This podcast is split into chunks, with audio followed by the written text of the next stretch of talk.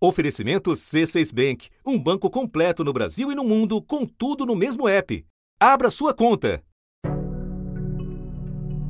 Muita coisa já passou na vida de todo mundo, né? Todo mundo perdeu alguém querido, acompanhou alguma coisa triste, então a gente fica muito emocionado de estar aqui. Graças a Deus chegou a hora, o importante foi completar e a gente está mais seguro. Cada vez que a gente busca essas pessoas e consegue achá-las e imunizá-las, é um ponto de vitória para a gente. Uma vitória que vai ganhando escala e alcançando brasileiros para além dos grupos prioritários. A espera parecia uma eternidade, mas chegou a vez da turma da faixa dos 30 anos receber a primeira dose da vacina. Em São Luís, no Maranhão, começa hoje a vacinação de adolescentes contra a Covid-19. Adolescentes com comorbidades já estão sendo vacinados em Mato Grosso do Sul desde o começo de julho. Até agora, 86.332.655 pessoas receberam a primeira dose no país, o que representa 40,77% da população. Mas o caminho ainda é longo. Até aqui, pouco mais de 15% da população recebeu imunização completa. Nesse cenário, pelo menos oito estados e o Distrito Federal defendem adiantar o relógio do esquema vacinal. Ó, e para dar essa oportunidade aí das pessoas tomarem a vacina com mais rapidez, seis estados autorizaram a redução do intervalo entre a primeira dose e a segunda da vacina da AstraZeneca. O objetivo é que mais pessoas tenham quanto antes né, essa proteção maior oferecida quando o ciclo de imunização fica completo. A fabricante no Brasil quer manter o espaçamento de 12 semanas. Segundo a Fiocruz, estudos recentes feitos no Reino Unido e no Canadá mostram uma alta taxa de eficácia e de redução de internações de pacientes infectados com essa variante já com a primeira dose da vacina AstraZeneca. A Fiocruz disse ainda que as aplicações das vacinas no intervalo maior, de três meses, provoca uma resposta imunológica mais eficaz. O Ministério da Saúde vai na mesma linha. O parecer foi pela manutenção do intervalo maior de 90 dias. Os governos estaduais não precisam seguir o parecer do Ministério da Saúde. Enquanto isso, em outros países, a conversa gira em torno de um reforço extra. Em Israel, é, isso, a aplicação da terceira dose já começou. A Israel está aplicando a terceira dose em pessoas que têm o sistema imune comprometido e também em pacientes que receberam transplante de órgãos. Representantes da farmacêutica Pfizer se reuniram com especialistas do governo americano para apresentar uma proposta de aplicação de uma terceira dose da vacina contra a Covid. Mas as autoridades americanas disseram que essa dose a mais não é necessária por enquanto. No pano de fundo, a temida letra grega. O diretor-geral da OMS voltou a falar em solidariedade. A prioridade é proteger o máximo de pessoas possível e, como você disse, isso tem que ser pensado globalmente. Os casos de Covid estão aumentando no mundo todo, sobretudo por causa da variante Delta.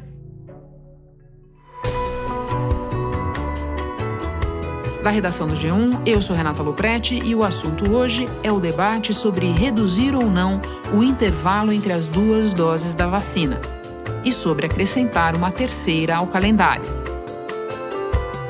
Neste episódio, dois convidados que sabem muito de tudo relacionado a vacinas: o biólogo e imunologista Gustavo Cabral e a epidemiologista Denise Garrett, vice-presidente do Instituto Sabin, com sede em Washington. Quinta-feira, 15 de julho.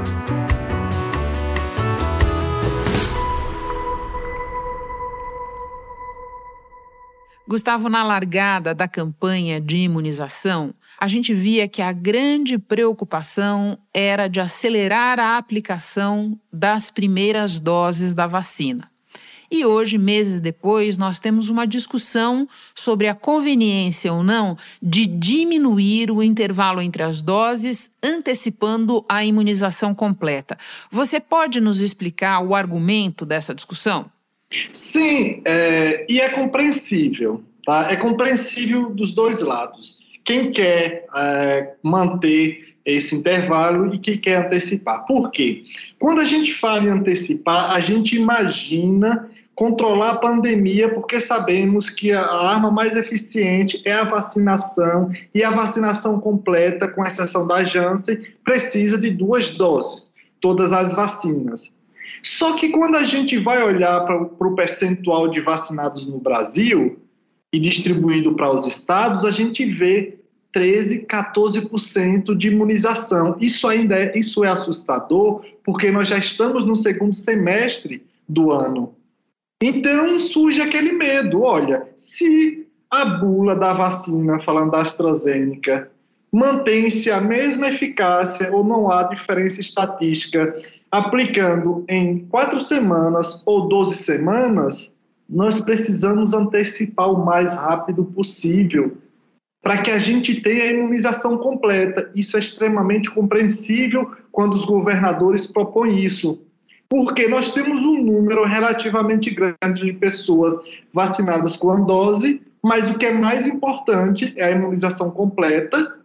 Nós temos apenas 14%, e é esse número que nós temos que olhar e surge outro medo de uma possível terceira onda. Em agosto do ano passado, 89% disseram que pretendiam se vacinar.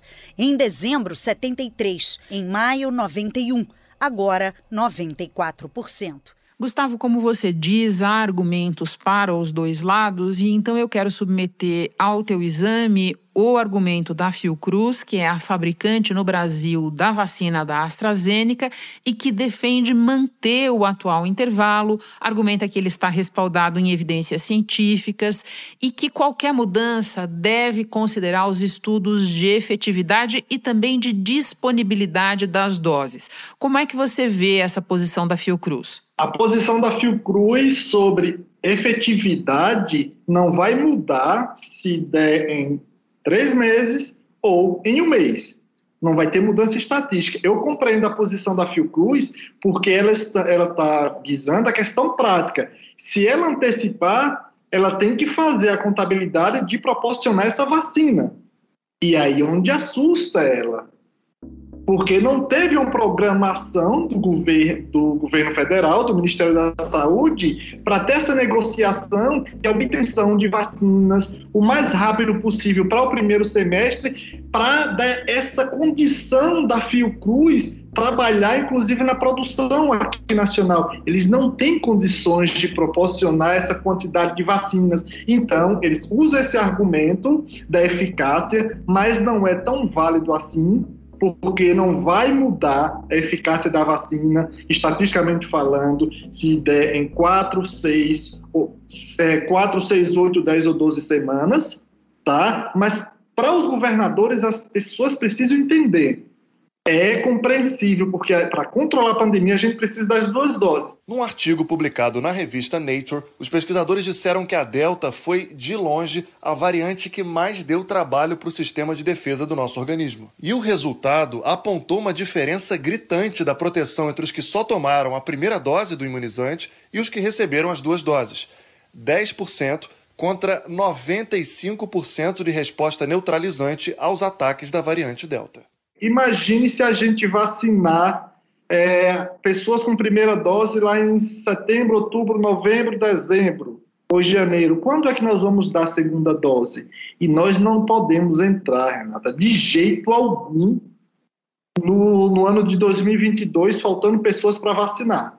Eu estou entendendo claramente a tua posição, você está examinando argumentos de lado a lado, mas não está se eximindo de dizer o que te parece ser o mais correto. Eu só quero ficar um pouquinho ainda na nota da Fiocruz, porque ao falar de eficácia, ela menciona um aspecto que é central em toda essa discussão, Gustavo, que é o medo da variante Delta. Ela diz, para defender a sua posição, a Fiocruz, que os estudos aferiram a eficácia de cerca de 70% para a variante Delta já na primeira dose. Eu quero que você fale um pouco sobre isso, exatamente pela centralidade da discussão, do debate em torno dessa variante, não só no Brasil, mas no mundo no momento. Mas aí ela está falando é, hospitalização e morte. Sem dúvida. Né? A gente está imaginando com uma dose só, ela não chegaria é, o que se objetiva da vacina, que é evitar esse sofrimento e, claro, a morte. Eu compreendo essa posição dela. O diretor da Sociedade Brasileira de Imunizações diz que seria melhor investir na ampliação da primeira dose. Neste momento, onde nós temos boa parte da população ainda sem nenhuma dose, pouquíssimas com duas doses, é necessário ampliarmos o número de vacinados. Países que já deram a primeira dose para praticamente toda a sua população, hoje podem se dar ao luxo de reduzir o intervalo e acelerar o processo de término do esquema vacinal. Nós estamos longe disso. E essa posição também, ela vai ser também com três meses, ou, ou dois meses, ou um mês. Entende? Isso não vai mudar a eficácia. A questão é que realmente com duas doses a gente vai controlar essa pandemia. Essa é a questão. Nós precisamos fazer, como a gente fala, anéis, barreiras de dispersão do vírus. Por isso que a gente quer vacinar os 70%. E aí, quando você fala em, em país de referência, a gente pode ir para o Reino Unido, que não é nem um país, a gente está falando Inglaterra, Escócia, é, sabe, Irlanda do Norte. Então, assim, esses países conseguiram obter os quase dois terços da população vacinada e eles têm, em média, 10 mortes por dia. 10 em todos esses países. Aqui no Reino Unido, a Delta já é dominante há dois meses. O número de infectados continua aumentando, mas o de mortes segue num patamar muito baixo. Para proteger a população mais depressa contra a Delta, o governo britânico tem incentivado quem recebeu a vacina da Pfizer ou da AstraZeneca a diminuir o intervalo entre as doses, de 12 para 8 semanas. Os Estados Unidos, que ainda não chegou isso, há, há menos de seis meses eles tinham 3 mil, mais de 3.500 mortes por, por dia. Hoje eles estão em média de 300, 300 e poucas mortes, diminuíram 90%. É muita coisa, entende? Não tem como, a gente precisa entender que o cálculo é feito de proteção com a imunização completa. A imunização completa são as duas doses. E eu compreendo o teu raciocínio, Gustavo, porque eu entendo que o que você tenta nos explicar é que o contágio, conter a transmissão, é a discussão central nisso tudo, até porque é dela que deriva a melhora de outros indicadores. Por falar nisso, eu quero terminar te perguntando sobre os números mais recentes é, de taxa de contágio no Brasil. Eles aparecem em queda e nós temos um quadro de patamares de casos e de mortes ainda muito elevado, você sabe, mas que apresentou um certo recuo nas últimas semanas. Gustavo, quando a gente leva em conta os nossos problemas de restrição de circulação, a imensa dificuldade para impor qualquer medida mais restritiva, o que é que explica isso que está acontecendo, essa espécie de refresco, ainda que relativo nos números? É mesmo a vacinação, o avanço da vacinação e só isso? É uma soma de fatores, tá? Não tem como a gente imaginar que é só a vacinação, mas nós podemos ir numa questão pontual para justificar a vacinação. Por exemplo, agora em junho, pela primeira vez na pandemia, nós tivemos menos morte de pessoas acima de 60 anos. Era sempre mais de dois terços as pessoas que viu a falecer é, da Covid acima de 60 anos. E esses grupos, a gente pode falar em coincidência, a gente fala em dados. Esses grupos são as pessoas, são os grupos imunizados com as duas doses. As hospitalizações, tanto na faixa etária de 40 a 59 anos, quanto na de 60 a 79, seguiram no mesmo ritmo até o meio de março, quando atingiram o pico. Em maio, quatro meses depois do início da vacinação, as curvas se separaram. As internações caíram entre os mais velhos e continuaram subindo entre os mais novos. Então, isso já são dados, já, são, já é uma amostragem que nós temos. Olha, já estamos conseguindo ver a luz no fim do túnel. E, claro, nessa pressão que nós tivemos, que nós fizemos, inclusive, para que houvesse restrições, a gente já tem uma soma. Porque não adianta a gente imaginar que a gente vai controlar a pandemia apenas com a vacina, porque a gente não vacina de uma hora para outra. E aí a gente imagina, olha, se nós estamos seguindo nesse caminho, já tem muita gente imunizada com uma dose, vamos seguir para duas doses e manter o controle porque com essa soma de dispersão, impedindo a dispersão do vírus, a gente evita o que a gente mais teme, que o mundo inteiro teme, surgir novas variantes que consigam escapar, mesmo que parcialmente, dessas vacinas ou que seja mais letal. E sabe como é que surge variante? Com a dispersão do vírus. Sim, sem dúvida. Gustavo, eu agora vou conversar com a Denise Garrett, mas antes te agradeço demais por todos os esclarecimentos. Um prazer te receber de novo no assunto. Bom trabalho para você. Obrigado, é sempre, sempre bom estar aqui contigo, com toda a sua equipe. Sempre conta comigo, qualquer coisa estou aqui, tá bem?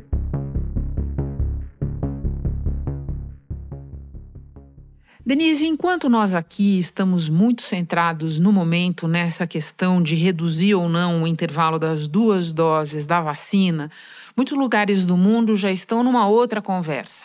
A da conveniência de incluir ou não uma terceira dose de reforço para mais proteção. Você pode nos explicar quais são as razões por trás dessa conversa e o que é que a ciência já diz sobre essa terceira dose?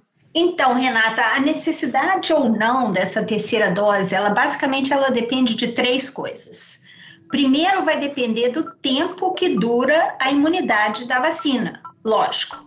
E nós já temos indicação, pelo menos para as vacinas de RNA, que a proteção ela é longa, ela é de no mínimo um ano e talvez até de dois ou três anos ou mais. A segunda coisa que poderia levar à necessidade dessa terceira dose seria a capacidade das novas variantes né, que estão surgindo de escapar à imunidade vacinal. Então, nesse caso, sim, a gente poderia precisar de um reforço, seria com vacinas modificadas para essa nova cepa.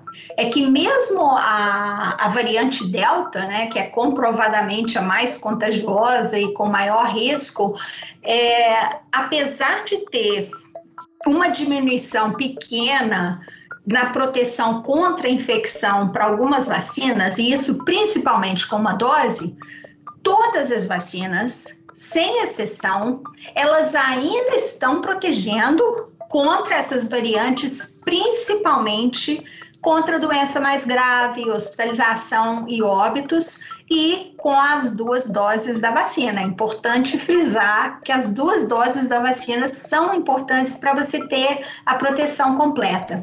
E o último caso aí, Renata, que a gente poderia falar da necessidade de se ter ou não um reforço, seria a situação em que a vacina não estaria protegendo de maneira adequada um certo grupo de vulneráveis, por exemplo, os idosos. Mas também para isso, a gente não tem essa indicação agora. A gente já tem até uma indicação que pode ser que tenha uma proteção um pouco menor contra infecção, né, a doença sintomática, mas a proteção para hospitalização e óbitos, mesmo nesse grupo de idosos, ela também ainda está acontecendo, também é uma proteção boa. O epidemiologista número um dos Estados Unidos, Anthony Fauci, falou que não existem evidências suficientes para saber se a terceira dose faria diferença na proteção contra a Covid. Aqui nos Estados Unidos, por enquanto, está claro que a terceira dose está fora de cogitação, pelo menos por enquanto. É estudo no mundo inteiro.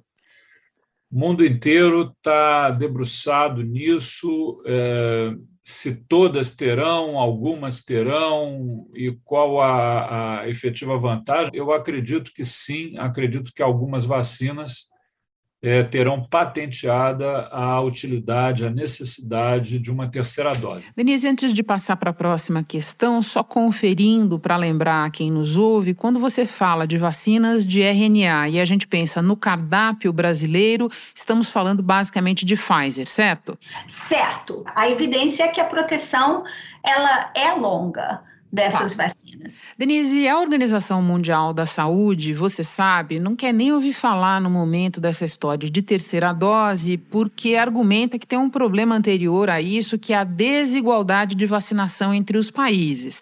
Você considera que esse é um fator relevante para a gente pesar na discussão?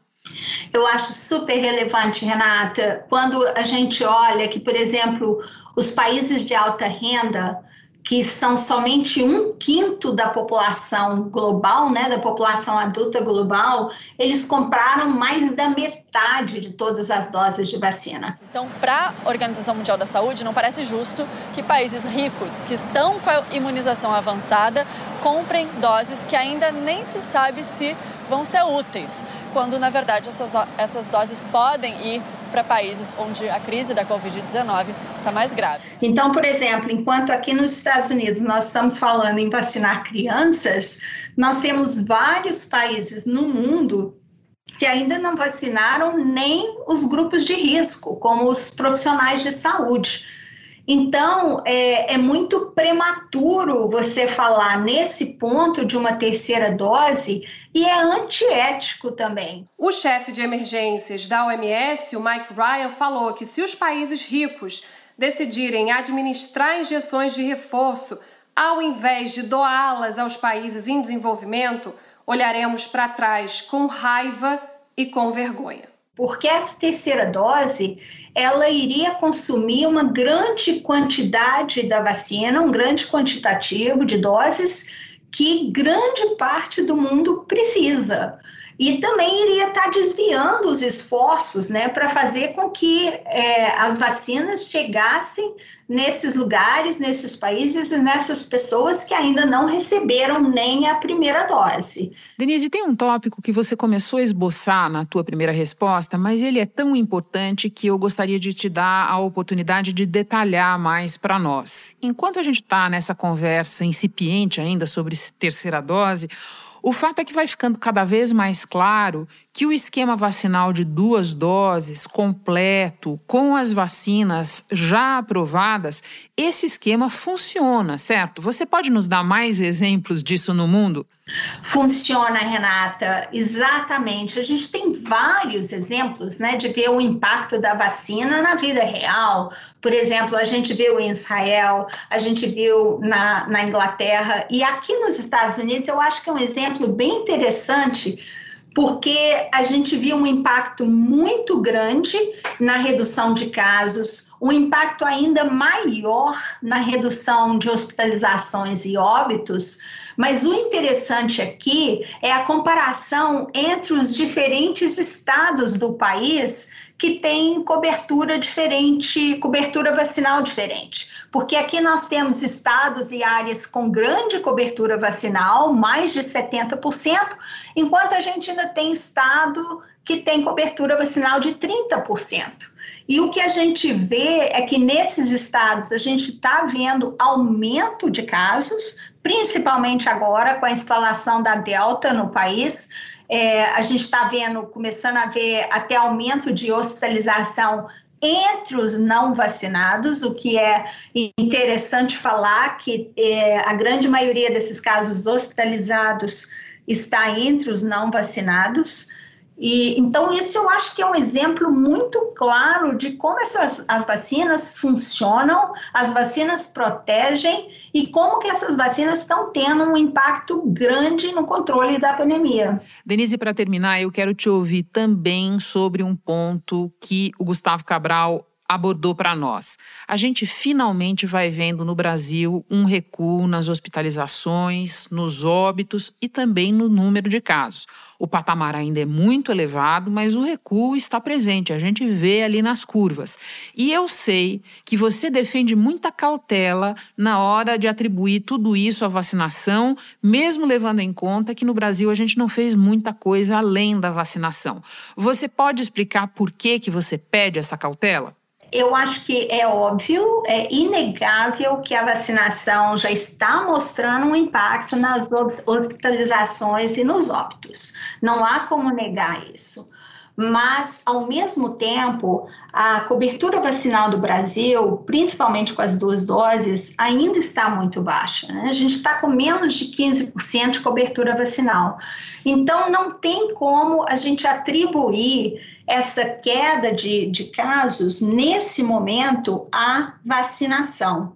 Eu acho que exige, é um momento que exige muita cautela, porque o vírus a gente já conhece é, o ciclo do vírus, né? Você tem aquele crescimento exponencial até um ponto que há uma dificuldade, há uma diminuição da taxa de transmissão do vírus, muito em função também da, da, do alto número de pessoas que já têm uma certa imunidade contra aquela cepa. E é o que a gente viu em Manaus, né? E houve uma queda. E é o que eu acho a gente está vendo no Brasil agora, que seria essa queda, essa diminuição da taxa de transmissão do vírus em função disso no Brasil. E o momento de cautela é porque nós estamos é, vendo a Delta se instalando é, no país. A gente já sabe que tem uma transmissão comunitária ocorrendo da Delta. Todos já são 15 casos confirmados, incluindo duas mortes. Mas os especialistas reforçam que esse número é subnotificado, ou seja, o que, que acontece? Como ainda fazemos pouco testes, testamos pouco, né? O número de casos da variante Delta certamente é maior, porque a gente não testa como deveria. A Delta já foi encontrada em pelo menos 98 países e é a cepa predominante em boa parte do mundo, de acordo com a Organização Mundial da Saúde. E também sabendo que essa variante ela é também mais propensa a escapar da imunidade natural, não da vacina, da imunidade natural. Em todos os países pelos, pelos quais a Delta passou ou se instalou com baixa cobertura vacinal, as consequências foram catastróficas. Nos países com alta cobertura vacinal, como os Estados Unidos, nós estamos conseguindo aqui segurar o pico da Delta. Não é o caso no Brasil. Então, todo esforço deve ser feito no momento, agora, para não só para acelerar a vacinação, mas também para o uso das outras medidas não farmacológicas, como o uso de máscara, o distanciamento. Não é momento de relaxar, Renata. Não é. Eu gostaria de poder estar dizendo o contrário, mas infelizmente não é o momento de relaxar. Denise, muito obrigada pelo alerta e por mais essa tua participação tão esclarecedora no assunto. Bom trabalho para você aí. Obrigada, Renato. Um prazer participar aqui com vocês. Antes de terminar, um lembrete. Se depois de tomar a vacina contra a Covid você tiver reações como febre e dores no corpo, especialistas dizem que dá para tomar antitérmicos e analgésicos, mas avisam para não tomar anti-inflamatórios, medicamentos com outra finalidade. Na dúvida, vale sempre consultar o médico. Se novos sintomas aparecerem a partir do quarto dia depois da vacinação, é hora de procurar um médico. Este foi o assunto podcast diário disponível no G1, no Globoplay ou na sua plataforma de áudio preferida. Vale a pena seguir o podcast na Amazon ou no Spotify, assinar no Apple Podcasts, se inscrever no Google Podcasts ou no Castbox e favoritar na Deezer. Assim você recebe uma notificação sempre que tiver novo episódio.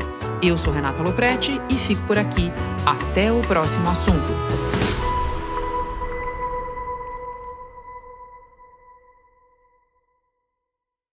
Você no topo da experiência financeira que um banco pode oferecer. Escolha um banco completo no Brasil e em qualquer lugar do mundo. Abra sua conta no C6 Bank.